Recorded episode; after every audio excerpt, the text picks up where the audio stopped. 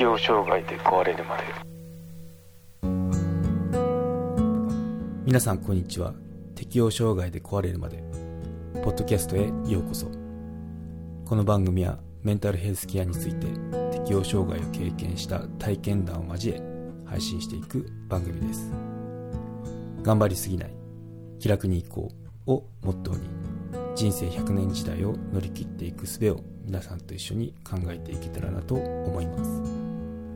公式サイトは hirowata.com ひろわた .com または適応障害で壊れるまで。で検索してください。適応障害で壊れるまで。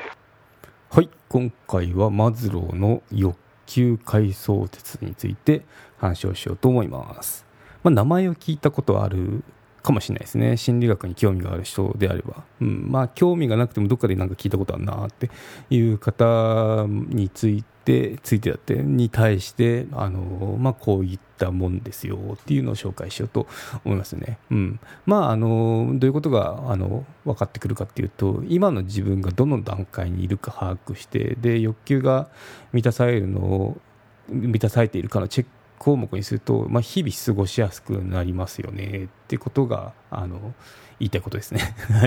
で心の問題を抱える抱えるじゃない。心の問題を抑えるときに役立つので、まあ、ぜひとも利用してみてくださいってことで、はい。まあ、どういった内容かっていうのを今から入ってきますね、まあ、人間の欲求いろいろありますよね。食べたいとか遊びたいとか、まあ、大切にされたいとか休みたい眠りたいすごいって思われたいとかいろいろありますよね。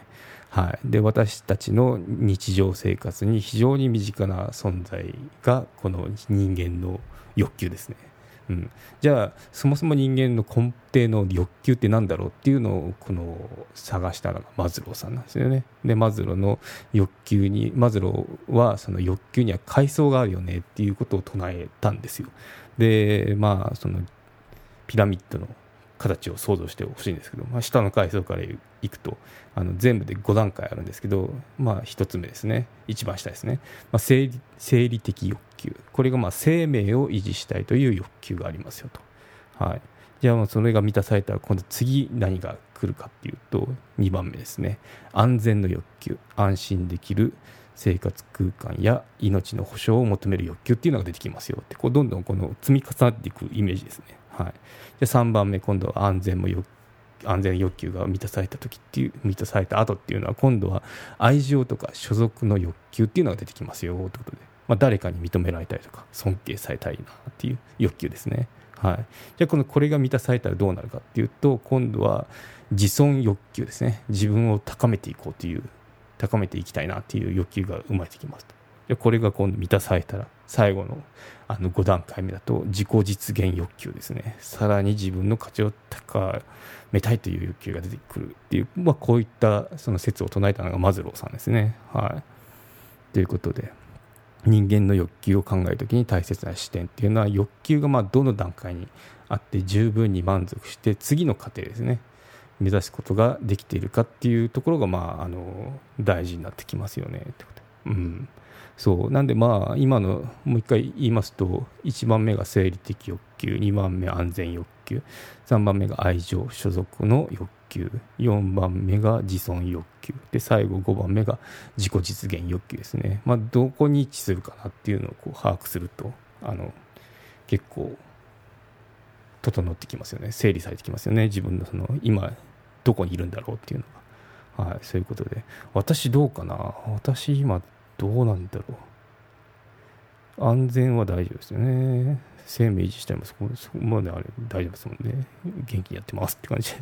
うん。誰かに認められたい。これもなんか飛び越した気しますね。はい。ということで、まあ、うん。4かな？自己実現。うん。4、5ではないですね。5は。有料チャンネルのご案内をいたします。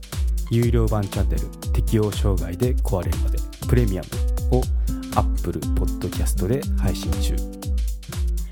デリケートな体のことですので全体公開ではお話ししきれないことも多々ございます。